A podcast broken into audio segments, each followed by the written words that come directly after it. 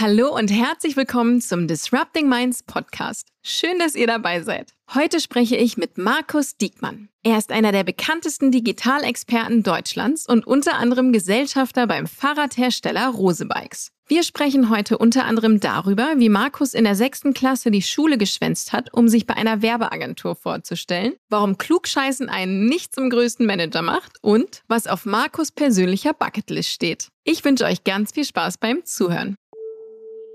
Disrupting Minds.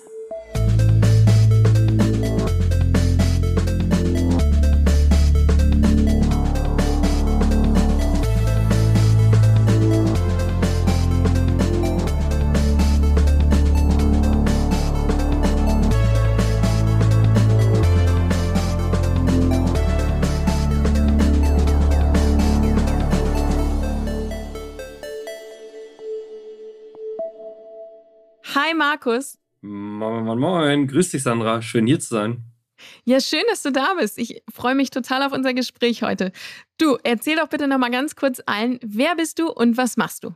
Viele kennen mich ja als Mitgesellschafter und Ex-Geschäftsführer von Rose Bikes, einem äh, Sport-, Lifestyle-, Fahrradhersteller aus Deutschland äh, oder durch meine letzte Tätigkeit bei Peak in Kloppenburg äh, dahinter bin ich einfach Markus, ein bunter Hund, der viel bewegt, der sich sozial stark engagiert mit Job Aid Ukraine und, äh, und als Investor in vielen Startups. Äh, ja, das ist ja das mega coolste, weil ich immer von unglaublich tollen Menschen mich inspirieren lassen darf, wie heute von dir.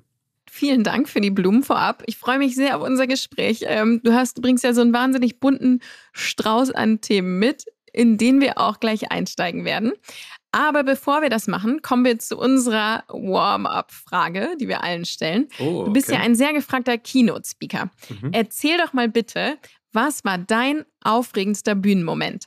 Ja, du weißt das ja. 171 Vorträge in den letzten Jahren, da könnte viel schiefgehen, aber zum Glück war der Präsentationsgott meistens gnädig zu mir. Aber wenn man da mal so zurückblickt, so ein paar Sachen hat man ja. Ähm, und das krasseste für mich war, da war ich aber noch ultra jung, ich war auf einer Veranstaltung am Freitagnachmittag und das war der letzte Messetag. Und vor mir war einer der, ein Mitglied aus der Geschäftsführung von Jung van Matt und ich war ganz stolz, weißt du, war, war ultra jung und ich durfte nach dem Geschäftsführer von Jung van Matt sprechen. Hey, mega cool. Und dann sah ich aber schon das Problem, weil es der letzte Messetag war, freitagsabend spät. Es war einfach unglaublich niemand mehr interessiert an Vorträgen. Und bei dem Jung von Matt-Menschen waren tatsächlich schon nur noch zwei Menschen im Publikum. Äh, nach dem Jung von Matt-Menschen kam noch so ein Kurzslot mit einem Politiker. Dort war dann auch ebenfalls schon diese zwei Personen drin. Und dann kam mein Vortrag und ich hatte so einen Feuerwerkvortrag und ich wollte richtig so loslegen und der war so auf Show gemacht. Und äh, ja, am Ende des Tages habe ich diese Show, das fand ich ganz interessant, vor diesen zwei Leuten ohne Veränderung durchgezogen und danach haben wir, am, haben wir unglaublich viel Bier zusammen getrunken.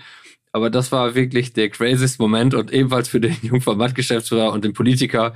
Das war witzig. Äh, ich denke, das war so 2010 oder 2009, aber das war tatsächlich mein wahrscheinlich lustigster Bühnenmoment. Vielen Dank fürs Teilen. Äh, ja, stelle ich mir auch sehr interessant vor. Wie hast du dich da gefühlt auf der Bühne?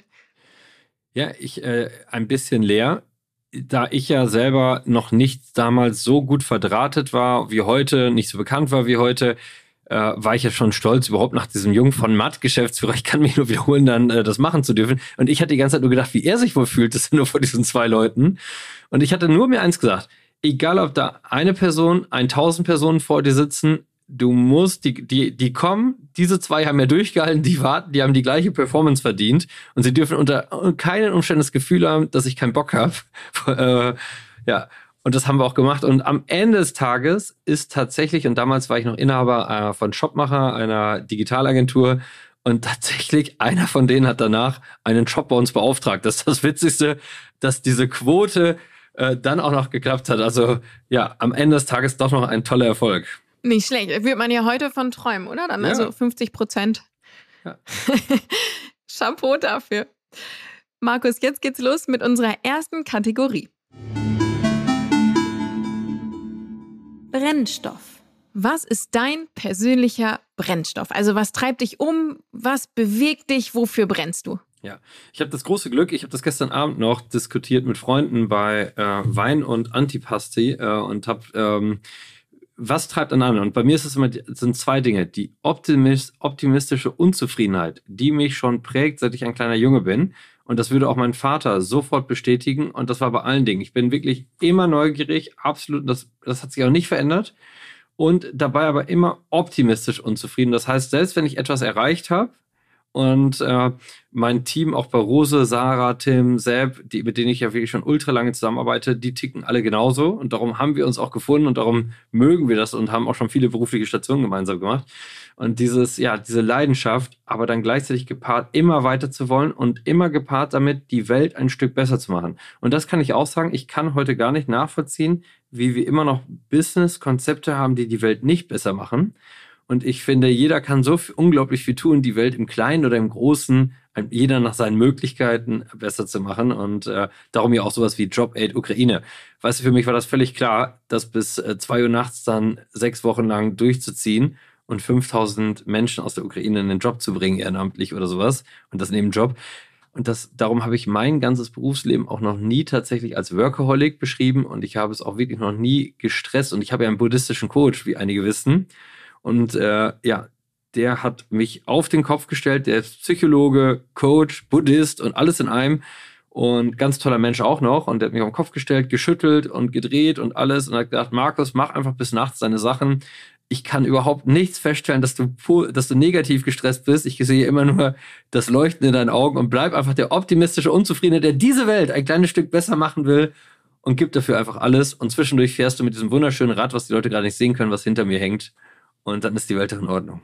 Das ist doch wunderbar, Markus, dass du also voll deinen Stärken entsprechend äh, durchs Leben gehst. Und das ist eine super Überleitung. Ähm, du hast ja einen wahnsinnig bunten Lebenslauf, ähm, für die unsere Folge eigentlich viel zu kurz ist. Erzähl doch bitte mal deine Geschichte.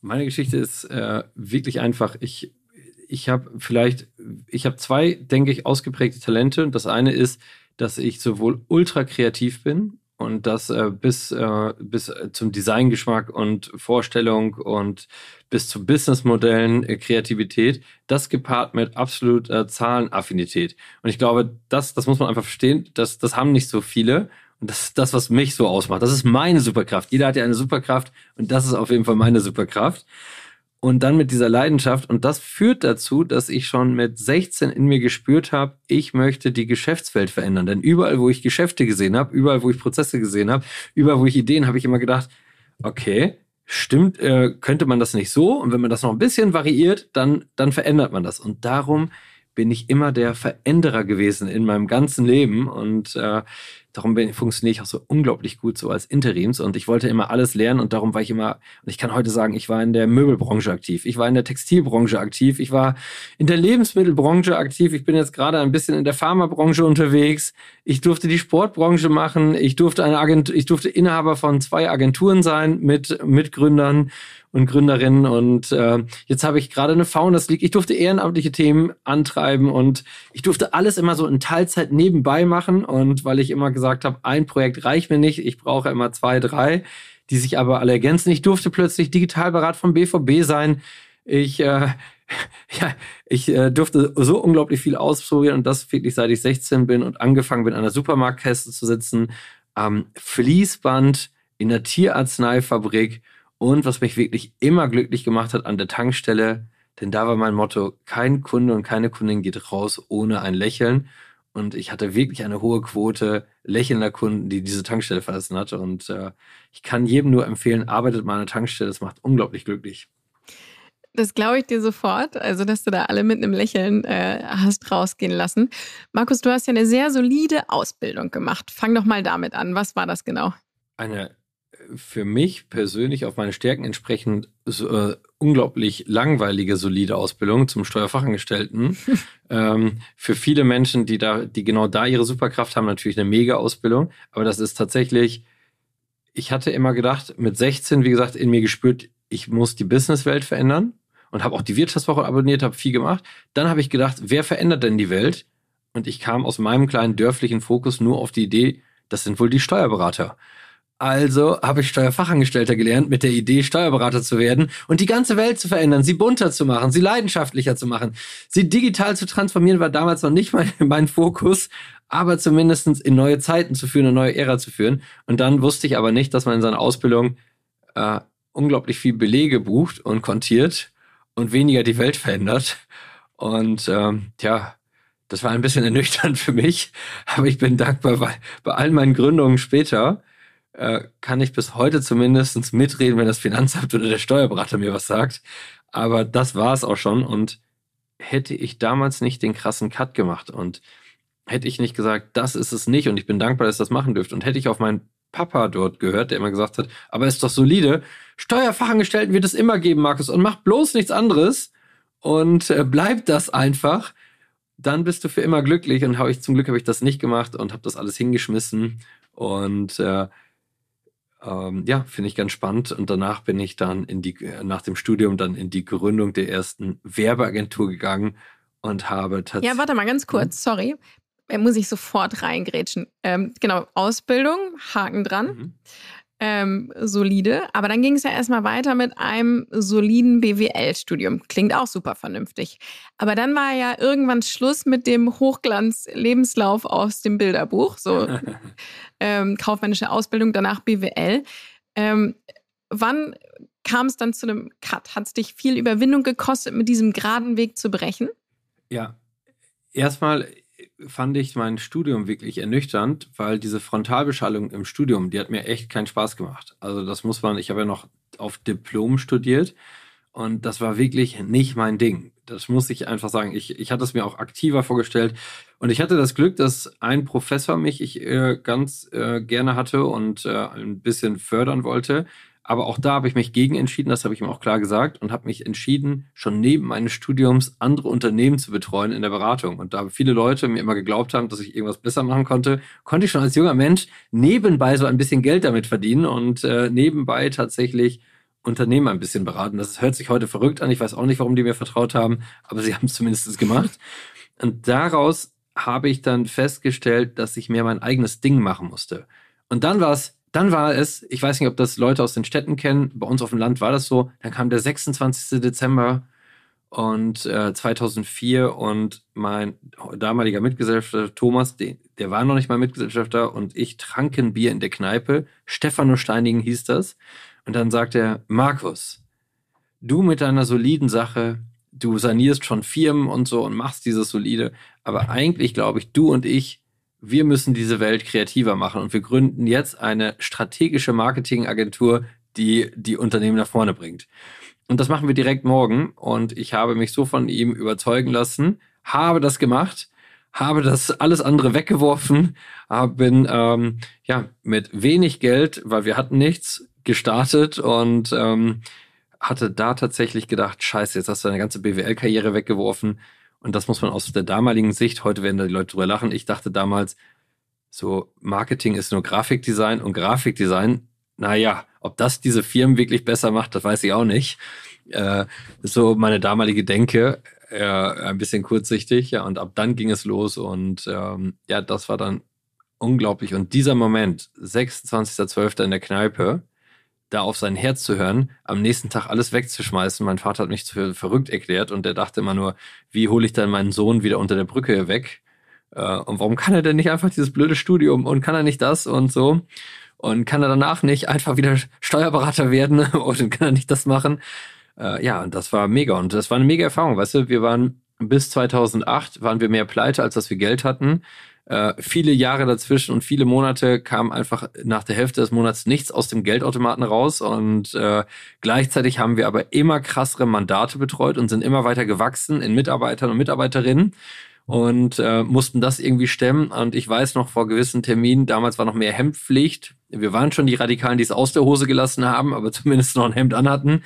Und das war wirklich krass, krass. weil wir uns kaum dieses Hemd leisten konnten wir können uns kaum das Hemd leisten, aber mussten es kaufen. Lebensmittel heute oder Hemd. Scheiße. Und du musstest immer dauerkreativ sein, weil du immer Lösungen finden musstest für dich privat, für die Bank, die überhaupt nicht dran geglaubt hat, weil unser Schwerpunkt damals schon digital war. Das kannten die überhaupt gar nicht. Und äh, Online-Marketing, Beratung und was wollt ihr denn damit? Und was soll das sein? Und äh, ja, es war eine verrückte Zeit und ähm, wirklich, ich finde das auch heute noch mit Blick auf die Gespräche mit der Bank interessant oder mit dem Studium. Guck mal, man hat jetzt Studium abgebrochen in der Steuerfachangestelltenklasse äh, war ich nicht gut. Drei Jahr, äh, vier Jahre später, nach dem Abbruch meines Studiums, war ich schon Beirat der Hochschule. Äh, und dann saßen die Professoren plötzlich auf der anderen Seite. Ähm, die höhere Handelsschule. Also der gleichen Hochschule, der, bei der du, der, äh, an der du studiert ja, hast? Der gleichen Hochschule. Dann ähm, paar Jahre später wurde ich in der höheren Handelsschule, wo ich auch nur ein Durchschnittsschüler war, ausgezeichnet als einer der drei mit dem interessantesten Lebensweg und dem prägendsten Lebensweg für diese Schule. Der, eigentlich hatten sie gesagt, der besondersten Schüler und ich durfte die Rede halten. Und da habe ich immer, und darum heute, ich bin auch wirklich, ich bin ja Papa von zwei Kindern, bin immer total entstresst, wenn mir Freunde erzählen, die schon ältere Kinder haben, scheiße, das läuft in der Schule nicht und so. Da kann ich immer mich nur müde zu, zurücklehnen und lächeln und sagen, Lasst sie schlecht in der Schule sein. Lasst sie die Front gelangweilt von der Frontalbeschallung sein.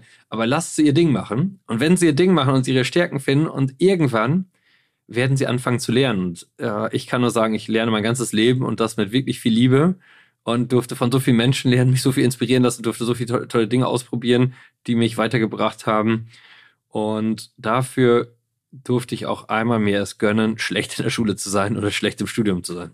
Ja, absolut. Warst du schon immer so ein Macher, wie du es heute bist? Oder wann hat sich das abgezeichnet?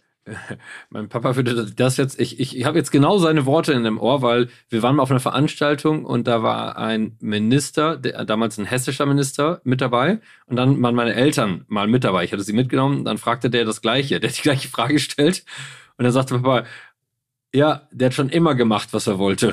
Also wahrscheinlich schon. Aber er meinte das gar nicht mit so einem glücklichen Lächeln, sondern eher mit, das hat mich tierisch genervt, dass er immer gemacht hat, was er wollte. Und ich habe zum Glück ganz liebe Eltern, die mich auch immer machen lassen haben. Und ich habe immer gemacht, wir haben ja mit 13 die Schülerzeitung gegründet. Äh, guck mal, ich habe neben dem Studium wirklich ja Firmen schon beraten. Und äh, wir haben immer einen Weg gefunden. Ich, ich habe in der sechsten Klasse, und das ist keine Geschichte, wir, Thomas und ich, mit dem ich auch später die Werbeagentur gegründet habe, haben wir die Schule geschwänzt, sind nach Düsseldorf gefahren zu BBDO, einer Werbeagentur, und standen da einfach vor der Tür und haben gesagt, wir wollen euch kennenlernen, wir interessieren uns irgendwie dafür. Wir haben ein bisschen was, weil Thomas war noch krasser damals in der Werbungsszene drin und der wollte das unbedingt mal kennenlernen. Der hatte damals schon, also wir waren so eine Anreihung von Freaks, die einfach heute, heute wird man sagen, das waren Start-upler, äh, und äh, damals waren wir ein bisschen die Freaks und äh, ja, so damit haben wir immer gemacht, was wir wollten und haben das immer umgebremst. Und das, dass wir das machen konnten, lag wahrscheinlich daran, dass wir viel Liebe in uns ins getragen haben äh, und die wir von unseren Eltern mitbegeben bekommen, dass wir keine Angst hatten. Und weißt du, meine Eltern haben kein Geld, aber sie haben immer gesagt, der Kühlschrank ist ja immer voll hier. Und selbst sollte es mal komplett schief gehen, wirst du immer hier was zu essen bekommen. Also von der mach, was du willst. Ja, und das ist, das ist ja eine Menge, ne? Vor allen Dingen, also klar, voller Kühlschrank ist schön, aber eben auch zu wissen, äh, dass man da den mentalen Support und die Rückendeckung auch hat. Wie ging es mit der Agentur dann weiter? 2015 verkauft. Ähm, Spannende war, dass wir sie, dass wir einen Teil aber schon 2009 verkauft haben, weil wir damals mit der strategischen Marketingagentur viel richtig gemacht haben und viel Aufsehen auch erregt haben und wirklich tolle Projekte. Aber wir waren weder die größten noch waren wir die spezialisiertesten. Und das bedeutete, dass wir nicht ausreichend Fokus in der Beratung hinbekommen haben. Dass, äh, und dass wir auch damit auch ja einfach get big or get specialized or get out.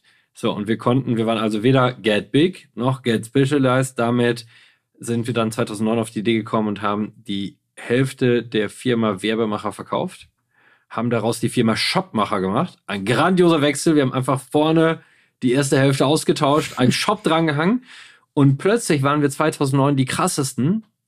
Hey, plötzlich mit den gleichen Leuten, die den gesprochen haben, wo wir vorher nur eine strategische Marketingagentur waren, waren wir jetzt die Shopmacher und das war wirklich grandios. Und meine Lieblings. Ja, komplett am Puls der Zeit, oder? Am Puls der Zeit, hochgradig spezialisiert und plötzlich wollte jeder mit uns sprechen und wir haben da noch einen draufgelegt.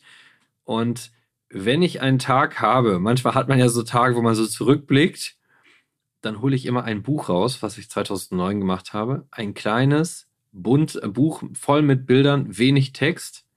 Und ich liebe dieses Buch, denn ich muss mich immer kaputt lachen, weil es so unglaublich schlecht ist. Also es ist wirklich. Und wir haben es damals schon mit diesem unglaublich schlechten Anspruch bewusst gemacht, denn wir sind damals einfach hingegangen und haben die, die 20 oder 25 führenden Köpfe der Digitalszene genommen. Das sind noch damals andere gewesen als heute. Aus Deutschland, so, die viel bewegt haben, die öfter in der Presse standen haben die in so Kurzinterviews in dieses Buch gepackt, aber wirklich in Kurzinterviews.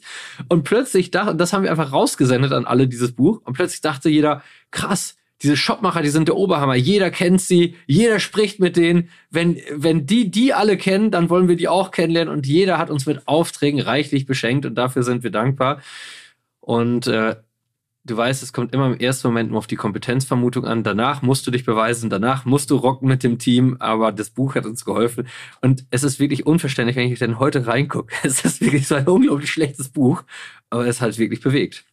Und wie ging es weiter dann mit Shopmacher? Shopmacher war da eine tolle Geschichte und äh, als wir 86 Menschen waren, 2015 habe ich das verkauft, äh, zumindest meine Anteile am Unternehmen und bin heute ganz glücklich, dass Shopmacher noch weitergeführt wird, denn mein Bruder ist Mitglied in der Geschäftsleitung. Und ähm, ja, das macht mich natürlich noch ganz stolz, dass ich zwischendurch noch was von Shopmacher hören darf, aber bin auch ganz froh, dass meine Zeit, das war genau die richtige Zeit mit Shopmacher, aber nach 2015 hatte ich auch keine Lust mehr, Inhaber einer E-Commerce-Agentur zu sein. Das hatte ich alles verstanden und ich wollte noch mehr bewegen, wollte aktiver eingreifen können, nicht nur als Berater. Und das habe ich dann gemacht äh, bei Betabed, bei äh, Interims äh, CDO, das ist Europas größte Matratzenkette.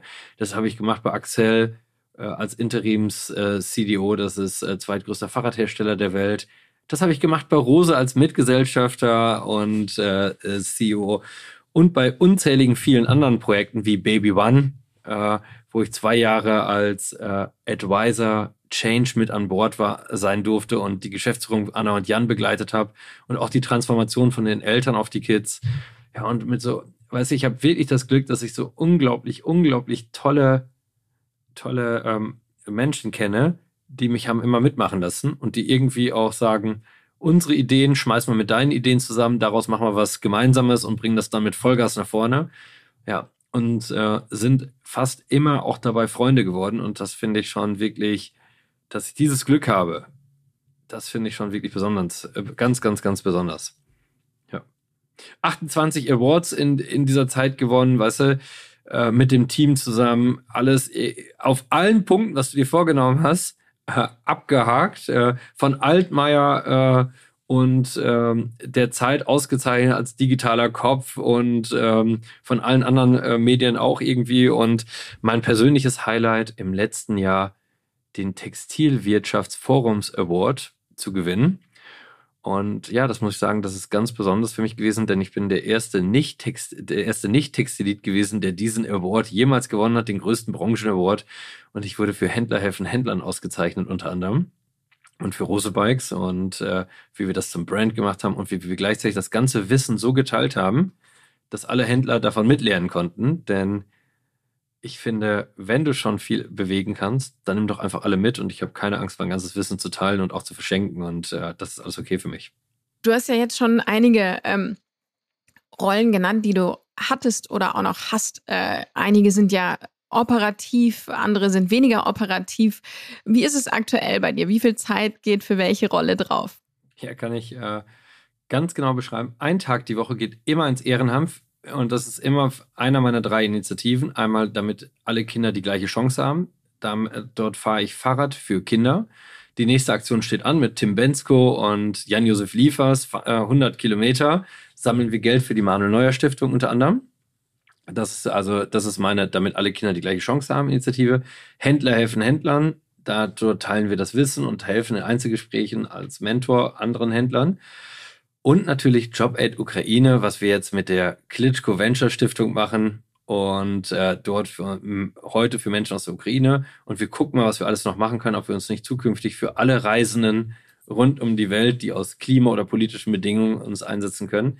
Das mache ich an einem Tag der Woche. Dann bin ich einen Tag die Woche, da bin ich ganz, ganz stolz drauf, bin ich äh, Event, der Name ist schrecklich, aber es ist branchenmäßig so Evangelist Enterprise bei Shopware. Und Shopware ist wirklich ein ganz, ganz, ganz cooles Unternehmen, weil Shopware, Shopware ist nicht nur ein Shop-Hersteller, ein Shop-Systemhersteller, sondern Stefan und ich sind 2004, er gehörte mit zu unserer Gang und wir sind zusammen angefangen, neben dem Thomas, Er hat an Shopware gebastelt, wie an Shop, äh, damals noch an Werbemacher, später an Shopmacher. Und heute arbeiten wir zusammen und ich darf einen Tag die Woche für, für Shopware tätig sein und den Vertrieb professionalisieren, Beratung dort mit reinbringen und mit dem, Termin, äh, mit dem Team zusammen. Wir haben ja 100 Millionen Dollar von unter anderem PayPal bekommen und wir dürfen heute quasi die nächste Stufe zünden und das ist natürlich mega cool. Ähm, das ist der zweite Tag. Der dritte Tag ist, dort engagiere ich mich für drei Firmen als Markenbotschafter. Rockio, Scala, das ist Digital Signage, das ist der Weltmarktführer. Ähm, ja, und Charles, das ist WhatsApp, WhatsApp-Beratung. Und ähm, ja, Kunden, Kundenbeziehung und Kundenkommunikation über WhatsApp und Rockio ist ein ERP-System, eine Middleware für E-Commerce. Und da, da helfe ich mit, nicht nur als Markenbotschafter, sondern auch dort mich einzubringen, die Produkte besser zu machen. Und die andere Zeit investiere ich wirklich mit Vollgas, zwar noch als Beirat Rose Bikes, mit Vollgas auf Startups und Mentoring-Programme für Startups. Und ich liebe es wirklich. Ich habe jeden Montag Startups bei mir sitzen, einen ganzen Tag lang, immer drei bis vier, je nach Tag, mit denen gemeinsam durchzugehen, was lief bei euch gut, was kann ich von euch lernen und was könnt ihr von mir lernen. Und dann äh, diese dann wiederum zu helfen bei der Vernetzung. Das ist alles kostenlos. So sieht eigentlich meine Woche aktuell aus. Und das ändert sich aber, denn ab September, ab September werde ich mich wahrscheinlich für einen neuen Job entscheiden. Vielleicht auch erst ab Oktober, aber irgendwie ab September und Oktober. Und dann werde ich an einem Tag die Woche eine neue Geschäftsführungsrolle übernehmen. Und ich glaube, ich weiß, ich glaube zu wissen auch schon, welche das wird. Und ich äh, bin mir sicher, dass ich, äh, wenn wir uns jetzt in der Verhandlung äh, gemeinsam einigen, in, in, irgendeiner Rolle werde ich mitmachen. Ob ich als Geschäftsführer mitmache, entscheidet sich in den nächsten zwei Wochen. Und dann werde ich äh, vermutlich ein ganz lautes Hallo ankündigen in der Gesundheitsbranche. Dann werde ich äh, mit denen gemeinsam die Gesundheitsbranche auf den Kopf stellen, denn ich finde es wirklich spannend, dass Ärzte und Ärztinnen unglaublich tolle Jobs machen, aber sich eigentlich seit hunderten von Jahren nichts verändert hat, außer dass die Gerätschaften besser wurden, aber ansonsten nichts und die Kosten explodieren und ich hatte ja gesagt, ich will immer die Welt ein Stück besser machen und jetzt rocken wir dann das Gesundheitssystem.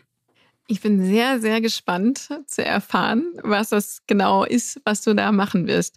Markus, du sagst ja von dir selbst, du wärst nie ein guter Manager. Warum? Ja, ich äh, kein guter Alltagsmanager. Ähm, ich glaube, das ist der. Ich glaube persönlich nicht daran, dass man heute als Chef oder Chefin fünf Tage im Büro sitzen muss. Ich kann das auch gar nicht nachvollziehen, dass das so viele Kolleginnen und Kollegen noch machen und wirklich stur für eine Firma tätig sind, äh, fünf Tage dort im Büro hocken. Ich verstehe es nicht. Denn ich glaube, die Aufgabe eines Managers oder einer Managerin hat sich so krass verändert, wir müssen heute immer schneller lernen. Und das schaffst du nur, wenn du draußen bist. Und du auch nicht immer, also wie die Fahrradbranche funktioniert, wirklich, das verstehe ich in- und auswendig. Also muss ich doch mehr von der Bekleidungsindustrie, von der Fashion lernen. Wie macht man Brands? Mode kann das viel besser. Wie geht das? Ich muss vielleicht von der Automobilindustrie lernen. Wie gehen, wie gehen Produktionsprozesse oder sonstiges? Und das schaffe ich aber nur, wenn ich immer wie ein bunter Paradiesvogel unterwegs bin und mit allen spreche und von allen lerne und ein bisschen mitmache, damit ich es wirklich tief lerne. So, das ist das Erste. Schneller lernen. Das zweite ist, dass ich glaube, wenn man krass vernetzt ist, kriegt man auch krassere Le Leute oder Kooperationen für sein Unternehmen. Und das kann man gucken, wie krass sich allein der Bewerbungseingang bei Rose verändert hat, seit äh, wir dort hingegangen sind und das Ganze ein bisschen geöffnet haben, auch in der Kommunikation und auch im Miteinander. Oder welche mega Kooperationen wir in der Zeit abschließen dürfen. Hätte mir, wäre mir alles nicht gelungen, wäre ich nur in der einen Branche, wäre ich nur in diesem einen Büro fünf Tage die Woche gewesen. Und das nächste ist, dass ich glaube, niemand braucht mehr einen Chef oder eine Chefin, die meint, sie muss in jedem Meeting mit dabei sitzen und immer irgendwas Kluges sagen. Und immer das Zeichen setzen, ich weiß alles zu jedem Thema. Ich glaube, die Welt ist so komplex geworden, dass meine Spezialistinnen und meine Spezialisten in den Teams es einfach viel besser wissen. Und mein Lieblingsbeispiel ist der Sarah Volkmar, E-Commerce-Chefin von Rose Bikes. Und sie würde jetzt hier neben mir sitzen und selbstlos sagen, Markus und ich, wir sind, wir arbeiten seit 13 Jahren zusammen. Wir sind privat wirklich super Freunde. Und ich werde ihm immer sagen, Online-SEO, Markus, du verstehst das irgendwie, aber ich kann das wirklich. Und äh, was, also ich brauche dich jetzt gerade wirklich nicht in dem Meeting, damit du mir erklärst, was wir im Online-SEO noch machen können. Das schaffe ich alleine. Sieh du zu, Markus, dass du mich inspirierst, dass du mich motivierst, dass du mir immer coole Leute von außen mit reinbringst, von denen ich noch lernen kann. Und ich habe, darf sie dann auch vernetzen. Und vor allem, dass du mir den Weg freiräumst, wenn nämlich durch mutige Entscheidungen oder durch Ressourcen oder Budgets, die ich brauche. Und das ist meine Aufgabe. Ich bin der Inspirator, der Motivator, der Coach für die Persönlichkeitsentwicklung der Teams und der mutige Entscheider, der wirklich mit Konsequenz durchentscheidet und keine Angst davor hat, auch zu scheitern. Und das bin ich und die Restzeit lerne ich von, äh, von außen und bringe alles rein an viel Leidenschaft und bringe das alles wieder zurück. Und das möchte ich ganz konkret sagen. Gucken wir auf Rose Bikes. Rose Bikes, äh, ich bin Digitalberat BVB ge geworden. BVB hat von mir viel gelernt. Ich habe aber gleichzeitig viel lernen dürfen vom BVB. Wie funktioniert Sportmarketing? Wie funktioniert Influencer-Marketing im Sport und wie funktioniert Social Media, weil die viel, viel weiter sind und viel, viel größer und äh, das, dieses Know-how konnte ich komplett äh, äh, reinbringen und daraus haben wir richtige Geschäftsmodelle bei Rose entwickeln dürfen, die sehr erfolgreich waren. So, das ist das eine. Bei Baby One habe ich gelernt, wie funktioniert 100 Filialen im Franchise zu betreiben und wie funktioniert überhaupt 100 Filialen zu betreiben. Dieses Know-how konnte ich zu Rose mitbringen und ich gleichzeitig konnte ich bei Rose, äh, bei Baby One sagen, Transformation, wie funktioniert das und konnte damit helfen. So, dadurch haben wir bei uns das Partnermodell entwickelt und äh, plötzlich L&T in Osnabrück und Bräuninger und ganz, ganz viele andere große Händler vermitteln, nicht verkaufen, vermitteln heute Rose-Bikes auf ihrer Fläche und äh, wir tragen das Warenrisiko, die tragen das Beratungsrisiko und das Flächenrisiko, so schmeißen wir jeweils unsere Stärken zusammen. Dadurch ist aber die Preisstabilität da. Dadurch haben wir aber den Handel weitergedacht und das wäre mir alles nicht eingefallen, wenn ich nicht bei Baby One gesessen hätte. Und das möchte, und da kann ich noch tausende von diesen Dingen erzählen, die genau daraus passiert sind. Dass ich eben genauso bin, wie ich bin, dass ich mit dieser Vielzahl. Und das ist das, was Rosa am Ende nach vorne gebracht hat. Und nicht, ob ich jetzt 10.000 Bücher lese, um plötzlich bloß Sarah Volkmar sagen zu können, aber ich habe einen Fehler entdeckt bei dem, was du sagst, denn ich habe gelesen auf Seite 677 SEO-Handbuch, hier habe ich einen Kniff gelesen, den hast du aber wirklich noch nicht gehört. Und jetzt bin ich der größte Manager aller Zeiten, weil ich wieder mal klug scheißen durfte. Und das, das ist äh, nicht mehr der Weg. Und äh, das, finde ich, kann man auch von Startups lernen, wie, wie krass sie das äh, bewegen und wie krass sie das machen. Und ähm, das kann man auch von inspirierenden Menschen wie ähm, Stefan Hamann von Shopware lernen. Das kann man aber auch lernen von Johannes Kliesch von Snox und mit dieser Offenheit oder oder ähm, Lea Sophie Kramer oder andere inspirierende Menschen, die das machen. Aber eine Sache musst, musst du als Manager oder Managerin trotzdem machen, nämlich die mutigen Entscheidungen treffen. Und ich sag dir, das strategische Was, das strategische Was wir machen, nicht das taktische und operative Wie, wie wir es dann umsetzen, aber das strategische Was, das ist keine Demokratie, das ist pure Diktatur und das mache ich auch den Mut zu entscheiden, was wir machen und den Freiraum zu geben, wie, wie wir es machen. Und letztendlich dazu dann auch zu stehen, ne? also auch mal auf die Klappe fallen zu können. Absolut, ich habe kein Problem damit zu sagen. Weil ja nicht jede Entscheidung führt ja zu einem Bombenerfolg immer meistens bei dir. Mhm. Wo bist du denn mal richtig auf die Nase gefallen? Weil man hört immer nur super bunter Strauß, alles mega erfolgreich, also richtig cool, aber Kannst du sagen, kannst du mal eine Geschichte teilen, die so voll in die Grütze gegangen ist? Ja klar, wir waren 2005, haben wir nicht nur die Werbeagentur gegründet, sondern wir haben ein, kennt ihr noch die Senseo Kaffeemaschine? Damals, yep. Riesenerfolg, über zwei, Nie gehabt, aber klar, ja. Über zwei Millionen Maschinen verkauft. Also es war, und da musste man ja diese Pads, wie heute, man auch immer die Pad-Maschinen, die Pads einfüllen muss. Und es war dieser Moment, dort haben wir, äh, haben wir in Holland gesehen, dass es nachfüllbare Pads gab für die Senseo Kaffeemaschine. Unsere Augen waren Gold wie, glänzend wie Diamanten, weil wir dachten, wir haben die Idee, Killer-Idee des Jahrhunderts und wir werden ultra reich und wir werden jetzt Pad-Verkäufer, haben für 80.000 Euro diese nachfüllbaren Pads gekauft, die dann in Deutschland zu dem Zeitpunkt keiner haben wollte und äh, hatten ja überhaupt kein Geld, wie erzählt, aber hatten jetzt auch noch 80.000 Schulden und ähm, ja, es war wirklich eine dumme Idee.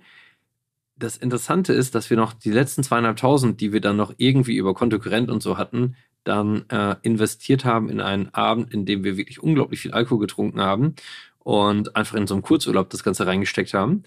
Und in dem Kurzurlaub kam dann die Idee und wir haben nie ein Geheimnis rausgemacht, dass es das eine blöde Idee war, sind damit offen umgegangen, haben daraus so viele Impulse bekommen und haben tatsächlich näher über einen RTL-Shop diese Senseo äh, Kaffeepads damals verkauft und äh, das als kleine Jungs aus dem Dorf die dann plötzlich beim RTL-Shop das verkaufen. Das wäre uns auch nicht eingefallen, wenn wir, wenn wir nicht so offen mit dieser Fehlerkultur und nicht so viel Impulse dadurch auch von außen bekommen haben.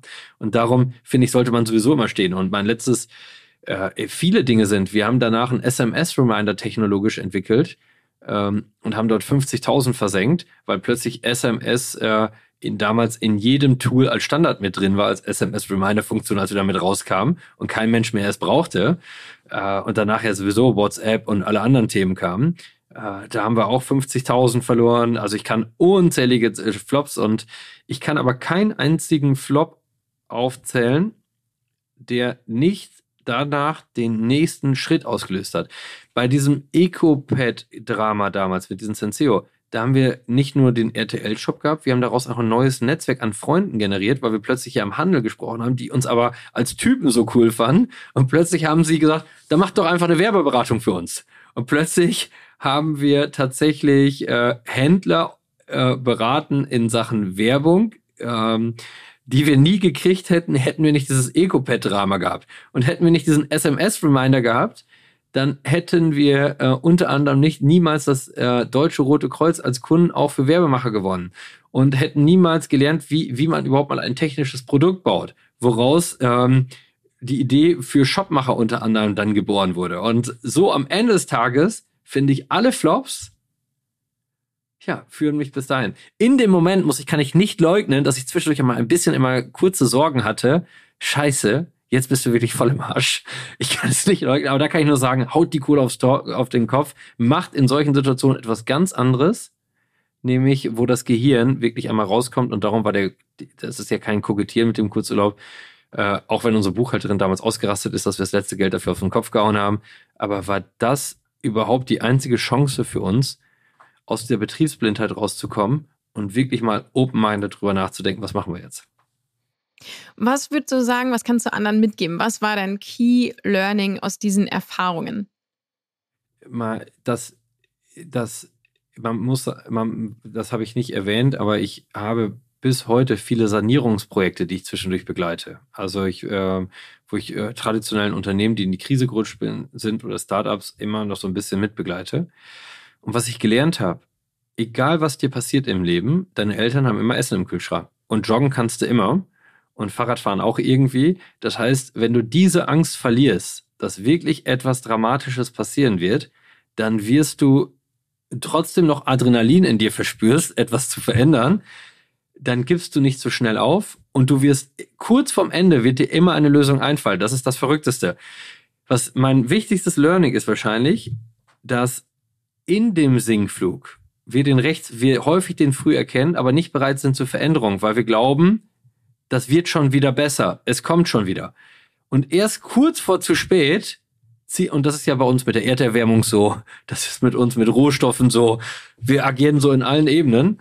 Und ich kann sagen, ich habe, glaube ich, einen ziemlich guten Riecher auch schon vorher zu agieren. Und den habe ich daraus entwickelt. Und ich habe auf Test, Learn, Build Bigger daraus entwickelt. Das heißt, ich mache heute nicht mal mehr drei Jahreskonzept oder irgendwas, sondern wenn ich eine gute Idee habe und das Team auch davon überzeugt ist, testen wir es einfach und ähm, wir pro probieren es aber trotzdem klug anzufangen, aber wir testen es einfach. Und wenn es dann nach einem halben Jahr überhaupt nicht erfolgreich ist, stellen wir es auch einfach wieder ein und sagen, was haben wir daraus gelernt für die nächste Idee und äh, feiern, wir feiern genauso, dass wir die Idee hatten, genauso feiern wir aber auch, dass die Idee einfach nichts geworden ist, aber wir zehn Learnings daraus gezogen haben. Und das ist keine Geschichte, das kann jeder von mir lernen. Vielen Dank fürs Teilen. Markus, wir kommen zu unserer nächsten Kategorie. Disruption. Völlig klar, dass der Disrupting Minds Podcast eine Disruption-Kategorie braucht. Was ist Disruption für dich, Markus? Nicht mehr das zu machen, was wir immer gemacht haben. Das ist der Spruch, der mich am meisten langweilt in meinem Leben. Und ich verstehe ihn wirklich zu gar nichts. Ich verstehe gar nichts. Ich verstehe ihn gar nicht zu null Prozent. Ähm, ich kann auch nicht nachvollziehen, ich kann es psychologisch nachvollziehen, aber ich kann es nicht von Manager und Managerin nachvollziehen. Und äh, ich finde, Veränderung ist keine Kritik an der glorreichen Vergangenheit, sondern eine Notwendigkeit für die Zukunft, worauf man sich immer freuen sollte. Und äh, nimm mal ein Beispiel, wenn du erfolgreich im Matratzenverkauf bist, aber plötzlich erobern Boxspringbetten diese Welt. Ne? und äh, machen einen richtigen radikalen Siegeszug. Und das ist so 2011 bis äh, seit 2011 hat das wieder mal begonnen und sie hatten so ein krasses Revival. 2015, 2016 ist das dann explodiert, äh, der Boxspring-Trend. Und wenn du dann als Matratzenkette weiter festhältst und sagst, Matratzen, die Leute wollen aber auf Matratzen Boxspringen, ist, ist gar nicht die gesündeste Alternative. Matratzen sind viel besser mit Lattenrost, was du perfekt auf dich einstellen kannst, dann kann, ähm, verpasst du einfach so viel. Wenn du sagst, online ist, weißt du, nimm mal ein Beispiel. Wir haben erlebt, 2009, 2010, wie schwer sich die Textiliten, die traditionellen getan haben, online zu gehen. Und es war immer, die, und darum hatte ich ja 2011 auch dieses Buch E-Commerce lohnt sich nicht rausgebracht, weil alle immer gesagt haben, E-Commerce lohnt sich nicht. Also habe ich gedacht, mache ich einen Titel auf die Textilwirtschaft bezogen, wie sich E-Commerce lohnen kann und wie es sich aber auch nicht lohnt, wo sie ein Recht haben. Denn halb entscheiden, ich gehe mal, ich teste mal ein bisschen E-Commerce, funktioniert nicht. Du musst bereit sein, wer alles gewinnen will, muss bereit sein, alles zu riskieren. Und wenn du ein veraltetes Geschäftsmodell auf Online überträgst, hast du am Ende ein veraltetes Geschäftsmodell nur auf zwei Kanälen. Das bringt gar nichts. Das heißt, mit dem Eintritt im Online musstest du dich auch fragen, sind meine sind meine Zyklen im, Pro im Sortiment richtig, wie ich mich weiterentwickle? Sind meine, ist meine Organisation richtig oder brauche ich plötzlich eine ganz andere Art und Weise der Zusammenarbeit? Sind meine Services noch richtig, die ich anbiete? Oder muss ich plötzlich Kauf auf Rechnung anbieten und das vielleicht dann auch stationär, weil ich sie auch online anbiete und so weiter? Also das heißt, ich muss mein gesamtes Geschäftsmodell mit dem Eintritt in Online auf den Kopf stellen wollen. Social Media. Also ich meine, wenn ich äh, langweiligen Content spiele und keine Follower habe, dann muss, brauche ich auch kein Social Media machen, sondern wenn ich sage, ich muss heute bekannter werden, die Leute gucken immer weniger Fernsehen, mehr Netflix und Co. Also gucken sie auch weniger Werbung. Sie sind aber online die ganze Zeit und über Social Media muss ich sie erreichen, dann muss ich es mit Vollgas machen. Und wenn ich es nicht kann, muss ich mir Leute holen, die ich aber auch in eine Leitungsfunktion den Freiraum gebe, das zu tun. Nicht einfach zu sagen, mein Azubi macht das mal nebenbei. Äh, und diese ganzen Dinge. Und das ist alles Disruption. Oder jetzt zum Beispiel, TikTok schon voll krass auf dem Schirm zu haben. Man kann nämlich jetzt sagen, Facebook wurde von Insta abgelöst, wird jetzt von TikTok abgelöst. Also alles ist schon da. Das dauert vielleicht noch drei Jahre. Aber es ist alle Tendenzen zu sehen. Also muss ich mich jetzt schon mit voller Freude auf TikTok stürzen. Auch wenn ich selber persönlich überhaupt keinen Bock drauf habe, ist gar nicht die Frage. Aber ich muss es tun. Und das mit voller Leidenschaft. Und ich muss einen Bock darauf entwickeln. Und wenn ich irgendwann verspüre, ich habe den Bock nicht mehr zur Veränderung, dann kann ich doch einfach was anderes machen. Dann kann ich wieder, an die, äh, dann kann ich wieder an die Tankstelle Menschen ein Lächeln schenken. Und äh, dann soll ich das machen. Aber da muss ich raus. Da muss ich sagen, meine Zeit war gut, aber jetzt bin ich leider der Fußballer geworden, der nicht mehr schnell genug laufen kann, der nicht mehr schnell genug im Spiel sich weiterentwickeln will, dann muss ich leider in die Fußballrente. Und das, das ist Disruption. Das heißt, Disruption fängt oben an und damit will ich gar nicht eine Plattitüde, der Fisch stinkt immer erst oben zuerst, sondern wirklich bildlich beschreiben, wenn du nicht mehr Lust hast, dich ständig verändern zu wollen, ständig optimistisch unzufrieden zu sein, ständig alles Neue lernen zu müssen wollen, egal wie anstrengend das ist, selbst TikTok jetzt, dann gehen die Fußballrente. Absolut. Markus, ich würde gerne mit dir in der nächsten Kategorie einen Blick in die Zukunft werfen. Future. Du hast ja schon wahnsinnig viel gemacht und sicherlich äh, auch schon wieder zehn neue Ideen im Kopf. Sag mal bitte, wie sieht denn deine persönliche Bucketlist aus, beruflich und privat? Was sind so die, sagen wir mal, Top 5 Themen, die da draufstehen? Hm. Privat äh, bin ich wirklich ultra glücklich und würde gar nichts verändern wollen, denn äh, ich habe endlich meine perfekte Work-Right-Balance gefunden. Und traurigerweise seit Corona ähm, äh, weil, ich, weil ich dadurch gezwungen war, mich wieder neu zu fokussieren und ja auch neu etwas auch aus so einem gewissen Trott. Und ich habe so eine unglaublich tolle Zeit mit meinen Kindern verbracht. Ich habe so unglaublich tolle Zeit auf dem Fahrrad verbracht oder mit Freunden, mit den engsten Freunden verbracht. Und damit sage ich privat, streb, bin ich nicht optimistisch unzufrieden, sondern möchte mit meinen Kindern und meinen engsten Freunden und meinen Eltern einfach eine tolle Zeit verbringen. Und das gelingt mir. Und meine Tür steht immer auf, jeder kann einfach mal reinlaufen und es, du hast es gestern Abend gesehen, selbst wenn sich um zehn spontan welche anmelden, ist immer irgendwas im Kühlschrank drin, was ich zusammen kippen kann und einen coolen Abend daraus machen kann. Und äh, das ist mir wichtig. Beruflich möchte ich nur noch Dinge mit Purpose machen. Und ich möchte diese Welt in meine, im Rahmen meiner Möglichkeiten besser machen und äh, mit JobAid Ukraine, damit alle Kinder äh, alle die gleiche Chance haben auf dem Ehrenamt.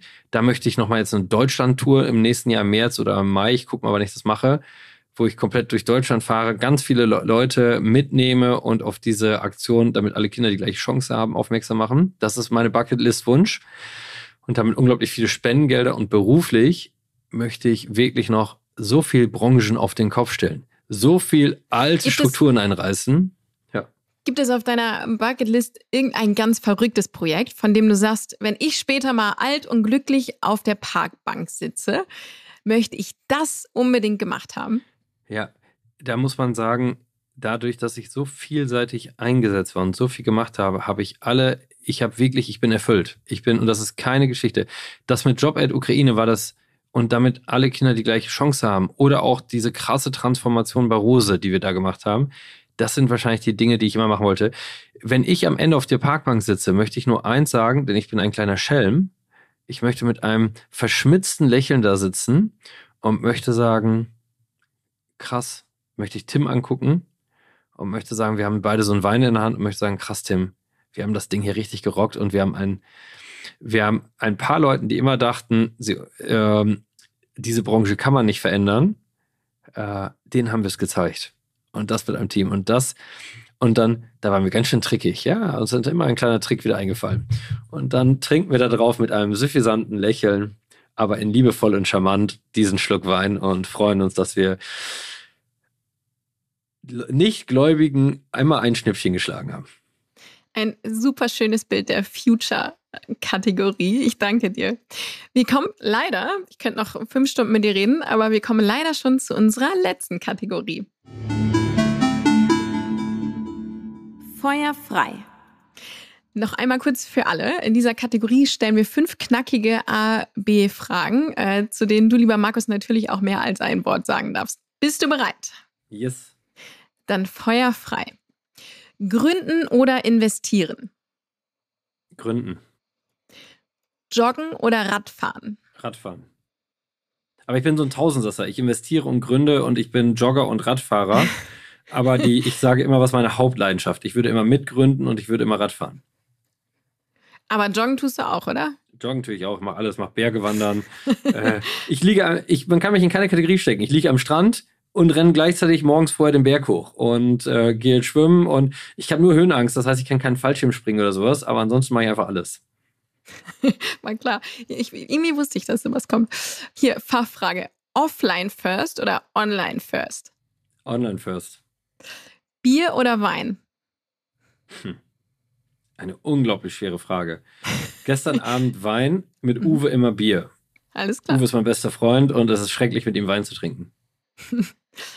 Ehrgeiz oder Leidenschaft? Bei allem, was ich mache, immer von der Leidenschaft dich treiben lassen. Denn Ehrgeiz ist immer der Stolz und Ehrgeiz ist immer der falsche Weg. Die Leidenschaft wird schon genug Ehrgeiz in dir entwickeln. Super. Lieber Markus, ich danke dir ganz, ganz herzlich für dieses tolle Gespräch. Hat mir wahnsinnig viel Spaß gemacht. Und äh, ja, wie gesagt, es hätte äh, noch sehr viel länger dauern können. Ich danke dir. Und ich freue mich äh, auf den nächsten Wein und Sushi in diesem unglaublich tollen Restaurant wie beim letzten Mal, inklusive der inspirierenden Gespräche in Hamburg und freue mich drauf. Das ist eine Verabredung. Mach's gut, bis bald. Ciao. Bis bald. Danke dir. Das war die Disrupting Minds Episode mit Markus Diekmann. Ich hoffe, ihr hattet Spaß beim Zuhören. Ich freue mich schon sehr auf die nächste Episode mit Nicole Büttner. Sie ist eine der bekanntesten Expertinnen für das Thema künstliche Intelligenz, Gründerin von Merantix Momentum, Investorin und Aussichtsrätin. Damit ihr nichts verpasst, abonniert uns gerne auf den üblichen Kanälen, also überall, wo es Podcasts gibt. Auch über eure Bewertung freuen wir uns natürlich sehr. Danke, dass ihr heute dabei wart und, wenn ihr mögt, bis Dienstag in zwei Wochen.